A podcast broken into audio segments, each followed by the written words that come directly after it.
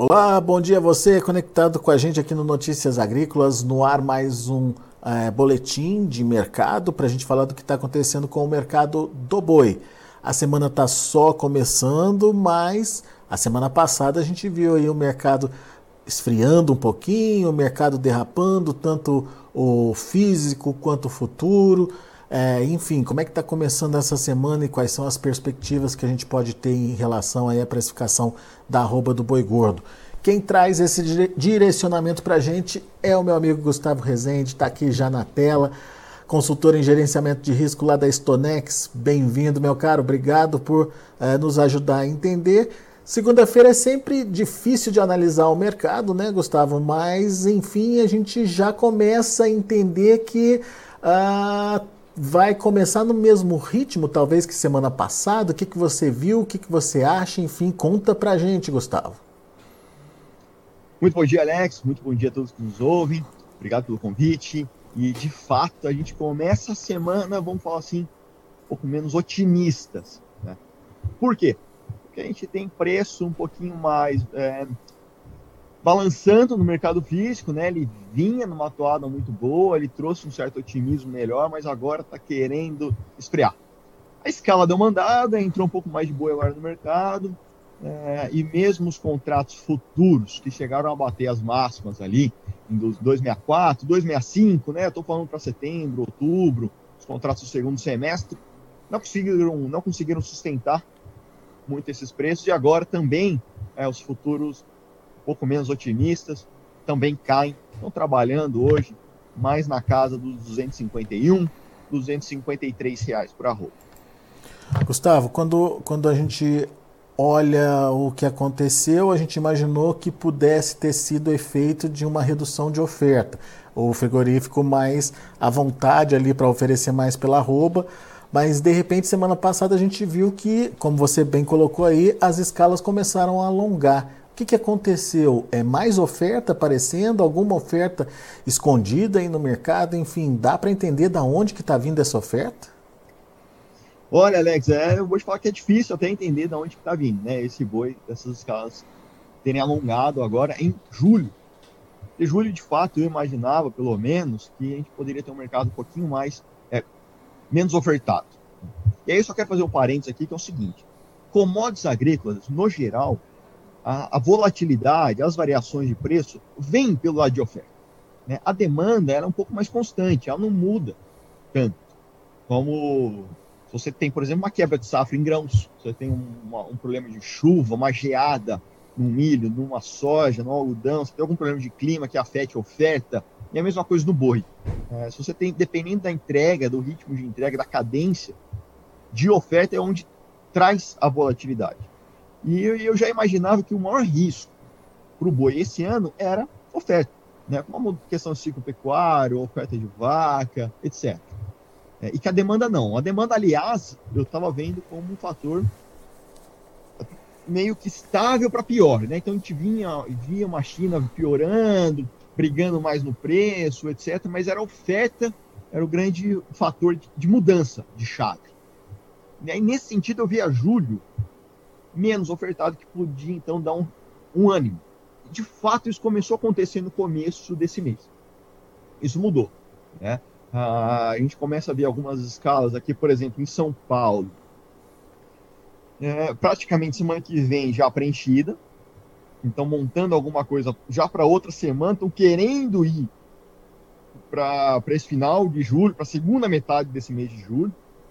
Isso aqui em São Paulo, é, conversando com um parceiro nosso em Minas que também está vindo no mercado querendo mudando rápido. É, e Goiás também já tendo alguma, alguma mudança. Mato Grosso do Sul, um pouquinho menos, tá? Mato Grosso do Sul tem chamado a atenção com uma oferta mais reduzida, é, de um modo geral. Da onde está vindo esse boi? Não sei, tá? É, será que é uma antecipação já no confinamento, que já está dando as caras? Acho até pouco provável, tá? Porque um boi está saindo desse jeito, nesse momento, ele teria que ter sido fechado lá em abril, maio. E o T40 não estava tão animado assim para fechar, acho pouco provável. Pode ser, eu, eu ser bem franco, não está muito claro de onde está vindo essa oferta, que é algo recente, né? Uhum. De fato, essas casas andaram agora. Não sei se pode ser alguma coisa, algum um animal que estava numa palhada, né? Alguma, ou num sistema mais de semi-confinamento, começou a aparecer. O fato é que realmente. Apareceu e, e, as escalas andaram, né, Gustavo? Isso. Exato. isso... E, assim, e, Desculpa, Alex. E, e essa, esse andamento de escala está concentrado mais em São Paulo ou outras regiões também têm apresentado essa ampliação de escala aí? Tem, tem acontecido em algumas regiões, né? Então a gente vê, nota é, São Paulo, Mato Grosso, em Minas Gerais e Goiás eu vi mais, mais é, tá. isso acontecer mais. Mato Grosso menos, Mato Grosso não, não, não vi hoje. Muito bem. Ou seja, é uma tendência é, meio que, que de outras praças também essa ampliação de escala. O que dá para confirmar, portanto, essa tese do, de uma oferta que está aparecendo aí é, no mercado. Agora, ô Gustavo, o que, que você espera da demanda? Como é que tá, como é que tá? Vamos começar com a demanda interna. De alguma forma, esse início de mês deu algum fôlego aí? Ajudou de alguma forma? Preço da carne mexeu de alguma forma? Enfim, o que, que você está vendo aí?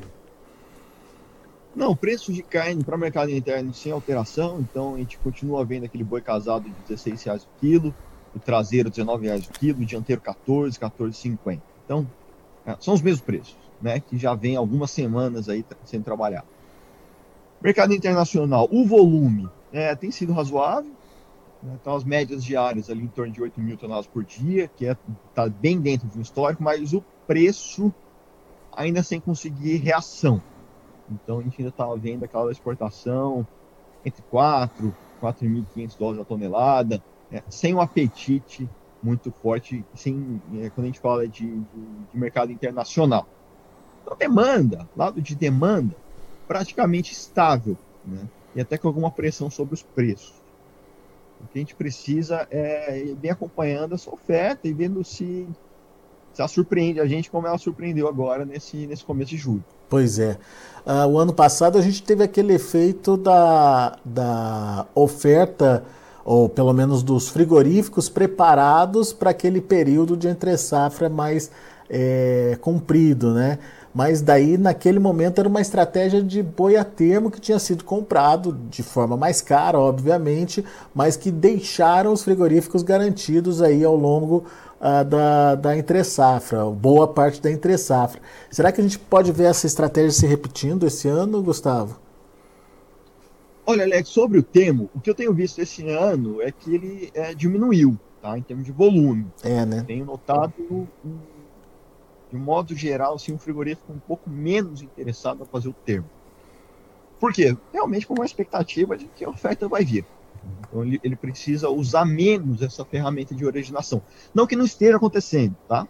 A gente tem visto, é, a gente tem acompanhado algumas negociações, talvez um pouco mais pontuais em algumas regiões, mas no geral, um pouco menos. Agora, não vejo um segundo semestre, um segundo giro especialmente, pouco ofertado. Por quê? Porque, porque, porque aquele ponto que a gente já comentou aqui algumas vezes, pelos custos menores. Custo para fechar o boi esse ano, muito menor que do ano passado. Então a gente pode ver um confinamento de cara, muito provavelmente igual, em termos de volume do ano passado. O custo já é menor. Então quem confinou no passado pode confinar de novo esse ano. Né? E a bolsa tem dado, agora um pouco menos, porque ela já caiu, mas ela deu boas oportunidades de garantir margem. Então, quando a gente via um contrato de outubro, novembro, em 265 reais, com algumas contas que a gente fazia aqui com os nossos clientes, é, isso entregava margem. Tá? Então, é até um ponto que até se bateu num ponto interessante. É, é difícil a gente a, a, acertar essa futurologia nossa, a gente realmente tem que conversar semana a semana. Porque o mercado do boi muda muito de um dia para o outro. É, verdade. Então o negócio é fazer a conta e olhar para a bolsa e ver se a conta fecha. Se a conta fechar, opa, você tem uma oportunidade ali de fazer girar seu negócio de maneira mais garantida, antecipando um preço que te dá margem. Boa. Bom, de qualquer forma, vamos ficar de olho no comportamento ao longo da semana. É, mas tecnicamente a gente está chegando aí na segunda quinzena do mês, que provavelmente não traz surpresa nenhuma, né, Gustavo? Em relação à demanda, principalmente, né? É, eu acho, nesse, falando de nesse curtíssimo prazo, que realmente a gente pode ficar no mercado mais morno. É, né?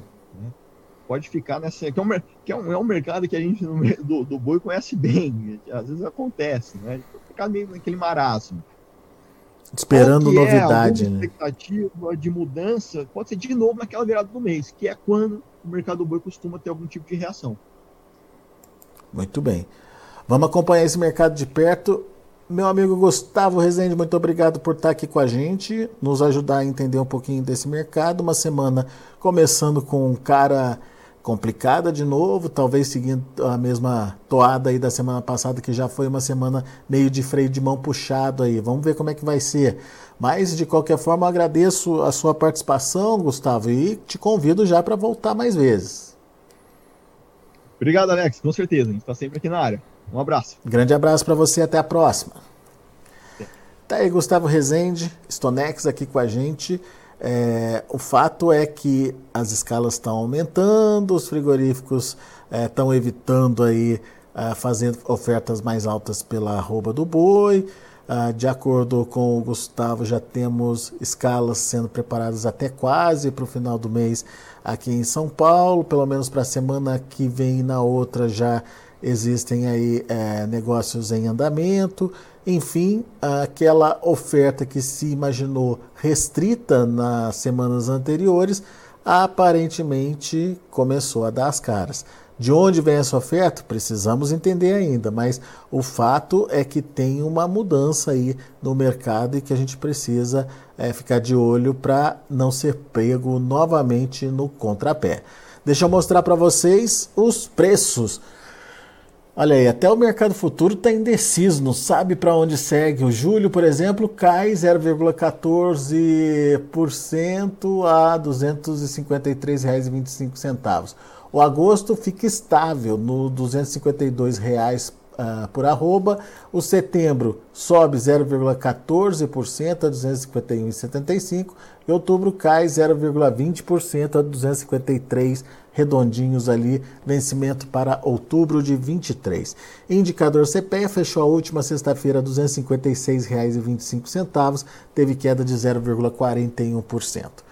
São os números do mercado do boi. A gente vai ficando por aqui. Agradeço a sua atenção e audiência. Daqui a pouquinho tem João Batista Olive com Tempo e Dinheiro. Continue com a gente.